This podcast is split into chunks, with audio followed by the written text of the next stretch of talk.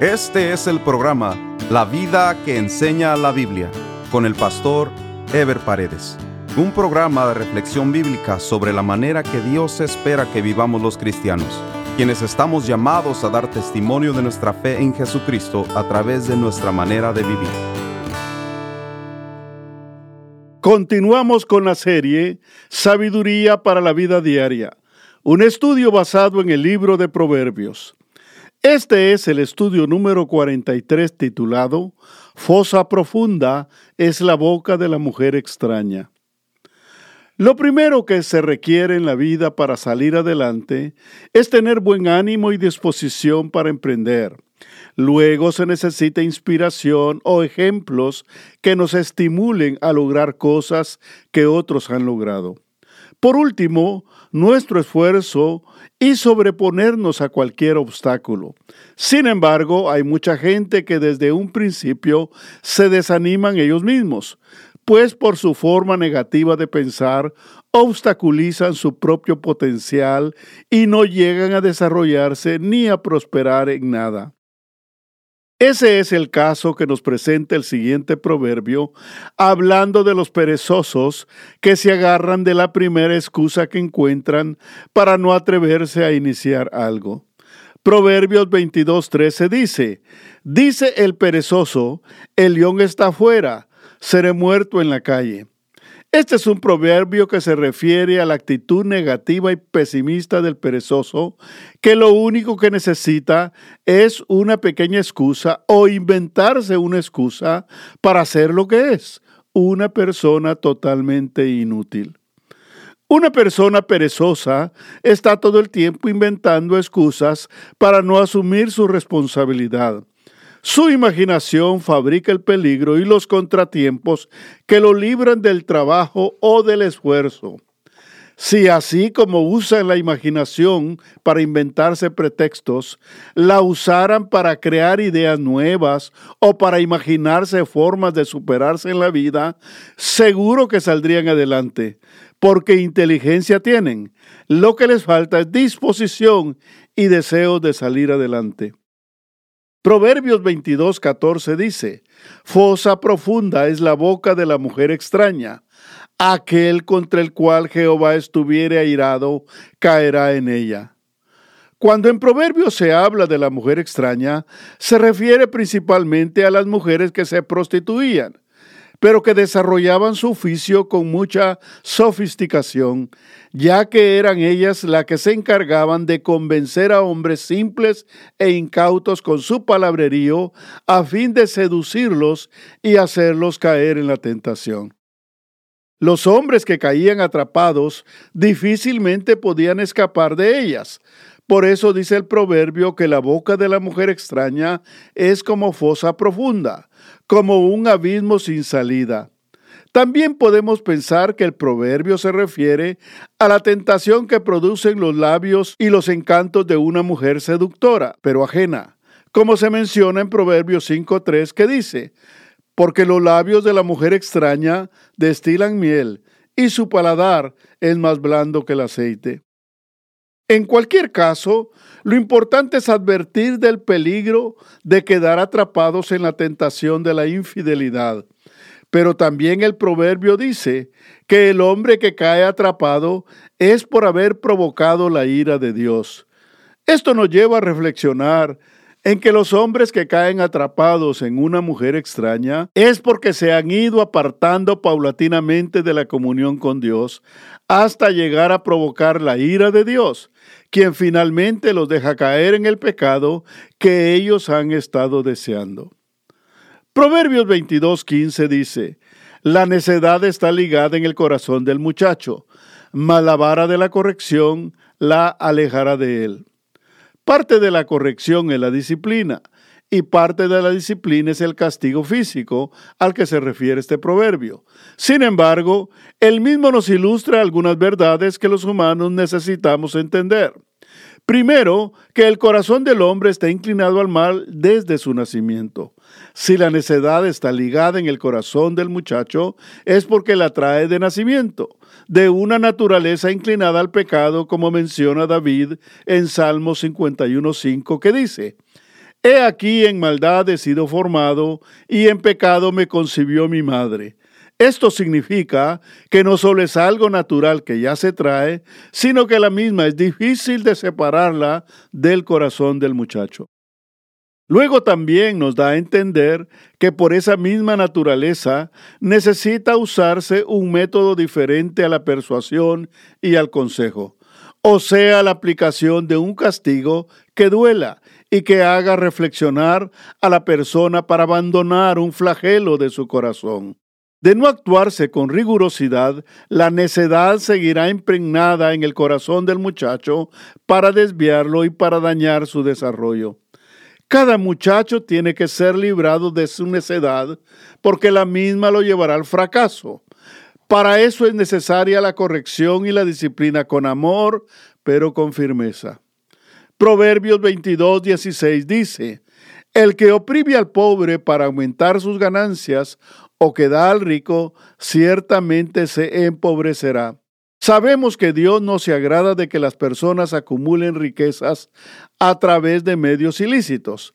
Pero también este proverbio nos da a entender que Dios tampoco aprueba medios que aunque pudieran ser lícitos para los hombres, son métodos injustos y cuando se usan medios injustos, es Dios quien castiga a los que se enriquecen a través de injusticias.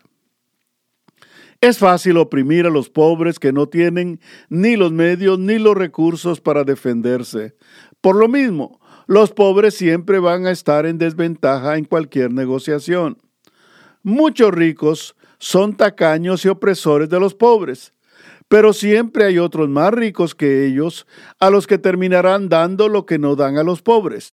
Pero los que así lo hacen se olvidan de que hay un Dios justo que interviene a favor de los necesitados, por lo que tarde o temprano ese tipo de ricos terminarán sufriendo las mismas injusticias que ellos han sembrado en los pobres. A partir del siguiente versículo, se produce una manera diferente de presentar los proverbios, pues esta sección empieza con proverbios más elaborados a manera de pensamientos que incluyen reflexiones y conclusiones específicas sobre los mismos, como un recurso para que el lector pueda ser más práctico en su aprovechamiento. Proverbios 22 del 17 al 21 dice de la siguiente manera, Inclina tu oído y oye las palabras de los sabios, y aplica tu corazón a mi sabiduría, porque es cosa deliciosa, si la guardares dentro de ti, si juntamente se afirmaren sobre tus labios, para que tu confianza sea en Jehová, te las he hecho saber hoy a ti también.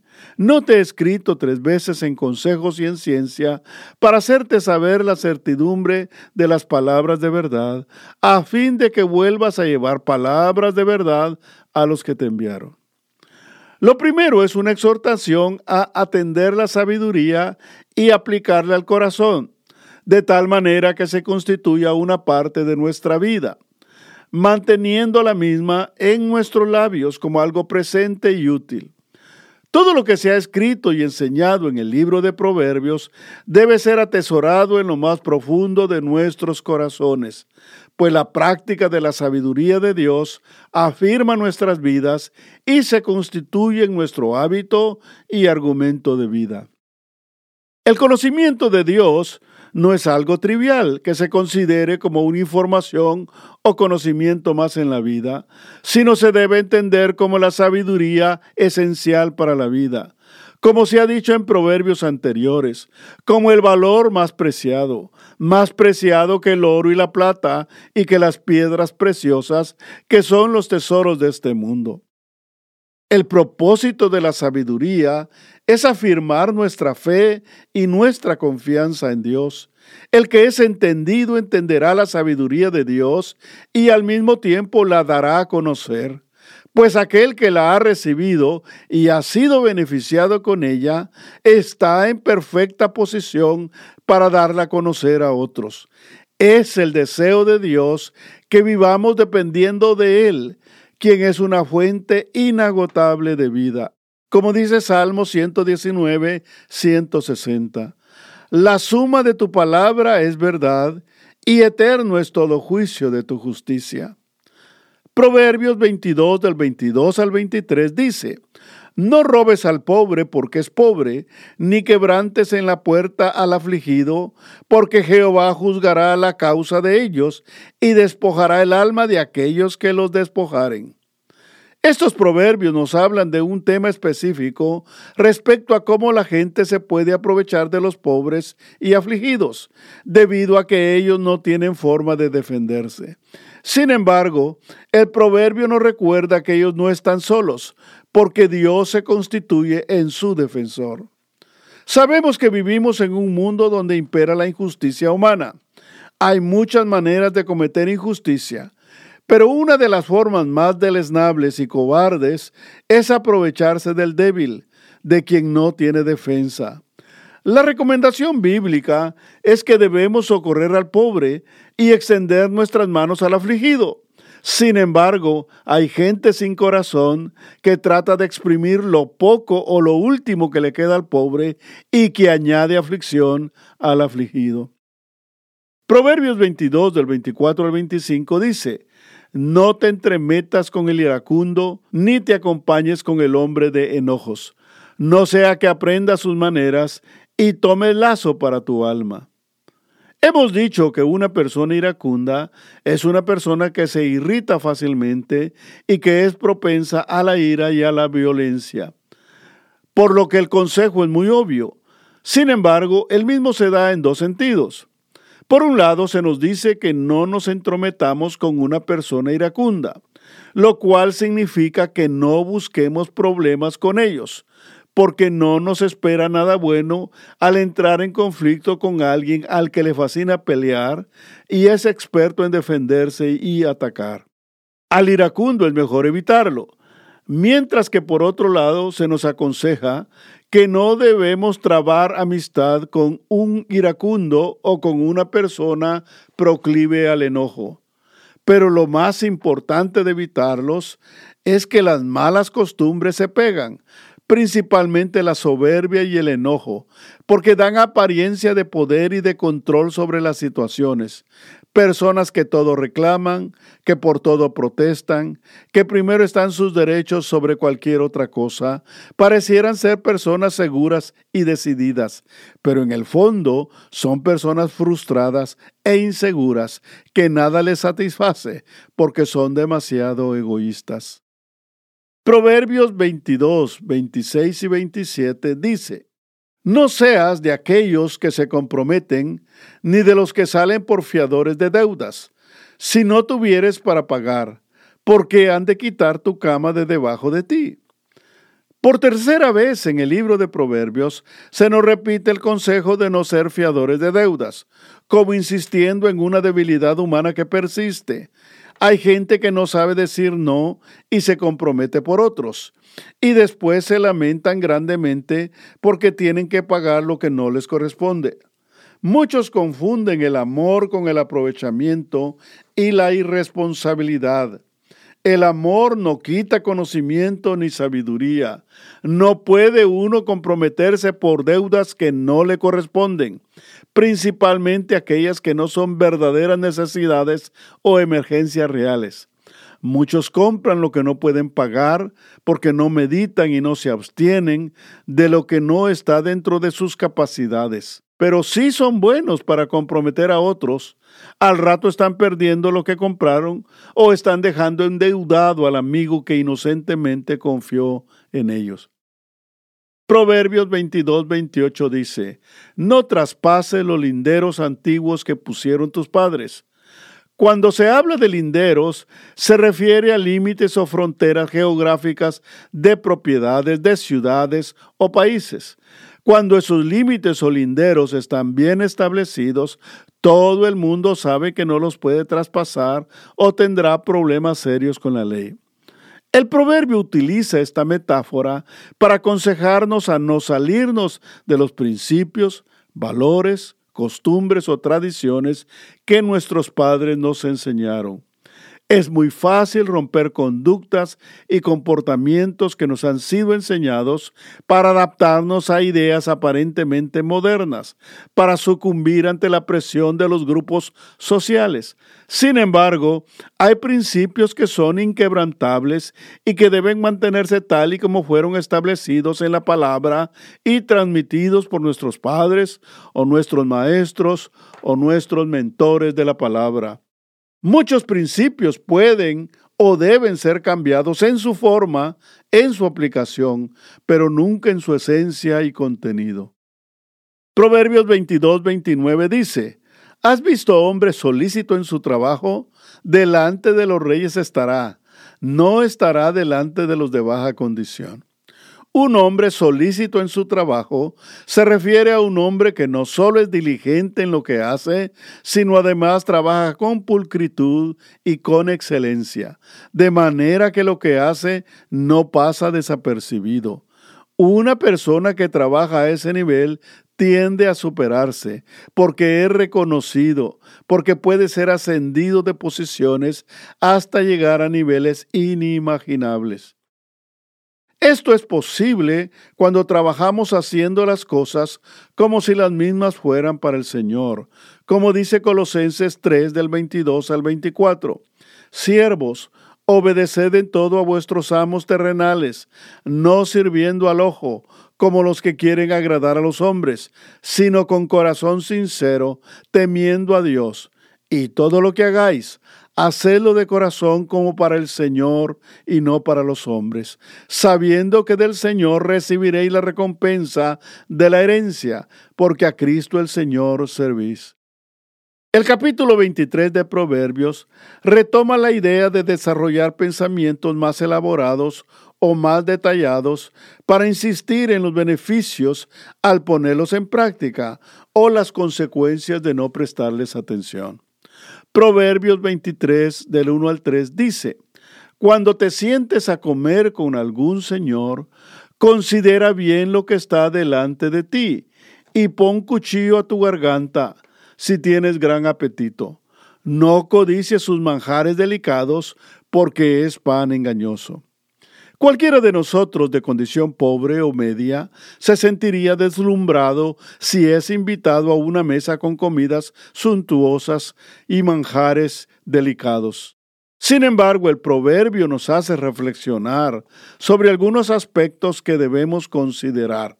Primero sobre la motivación que nos lleva a ese lugar, pues no debe ser por codicia o deseos de tener lo que ellos tienen, ya que debe privar en nuestro corazón un espíritu de satisfacción con lo que nosotros tenemos. Y si Dios nos quiere llevar a una mejor posición económica, Él lo hará en su momento y de manera natural. Luego nos habla de la moderación con que debemos conducirnos, pues por mucho que sea nuestro deslumbre o nuestro apetito, debemos conducirnos con respeto y moderación, pues nuestro testimonio está a prueba delante de los demás. Pon cuchillo a tu garganta significa tener control y moderación de lo que comemos. Pero también nos habla de que los manjares que aparentemente están a nuestra disposición son engañosos. Eso puede verse de dos maneras. O nos están probando, nos invitan para observarnos, para ver cómo nos conducimos, o nos están agasajando porque quieren sacar algo de nosotros. En realidad los poderosos gobernantes o personas de posición no hacen las cosas simplemente por agradarnos, pues siempre están buscando algo para su propio beneficio. Los ricos tampoco hacen algo así nomás. Para ellos todo lo que hacen es una inversión. Lo que hagamos o la forma en que nos conduzcamos va a determinar nuestra dignidad, o si por el contrario estamos cayendo en un estado de servilismo, lo cual es muy común en las altas esferas sociales. Proverbios 23 del 4 al 5 dice, No te afanes por hacerte rico, sé prudente y desiste. ¿Has de poner tus ojos en las riquezas siendo ningunas? Porque se harán alas como alas de águila y volarán al cielo. La clave aquí es la frase no te afanes. El afán es una forma desmedida de deseo y esfuerzo por conseguir algo. Las riquezas pueden venir de diferentes maneras, pero la riqueza que viene de Dios es un resultado de nuestra conducta y de la recompensa de bendición que viene de Dios. No a todos los creyentes Dios los dota de riquezas, porque no todos estamos preparados para administrarlas apropiadamente o para hacer buen uso de ella. Dios nos puede proveer riqueza, pero no porque la estemos deseando y afanándonos por ella, sino de manera natural nos va proveyendo y prosperando en la medida de nuestra obediencia y nuestra generosidad. Ya hemos dicho que las riquezas de este mundo no pueden proveer la verdadera satisfacción en la vida, por lo que cuando una persona se afana y se esfuerza por enriquecerse, es porque allí está su prioridad y allí está su corazón, descuidando en cambio lo más importante en la vida, que es la comunión y el temor de Dios, que son las cosas que permanecen eternamente mientras las riquezas de este mundo son efímeras y vuelan como nada. En el próximo programa estaremos desarrollando el tema Aplica tu corazón a la enseñanza. Nos vemos en el próximo programa. Dios les bendiga. Este fue el programa La vida que enseña la Biblia con el pastor Ever Paredes. Este programa fue patrocinado por la iglesia La Puerta Abierta ubicada en Irvine, en el condado de Orange, California. La iglesia La Puerta Abierta transmite uno de sus servicios por YouTube. Si desea ver la transmisión con los mensajes del pastor Ever Paredes, vaya a nuestro sitio de internet, lapuertaabierta.com, y haga clic en transmisión en vivo. O directamente a YouTube y escriba LPA en vivo, los domingos a las 10.30 de la mañana. Si desea mayor información, escriba al correo electrónico info arroba lapuertaabierta.com.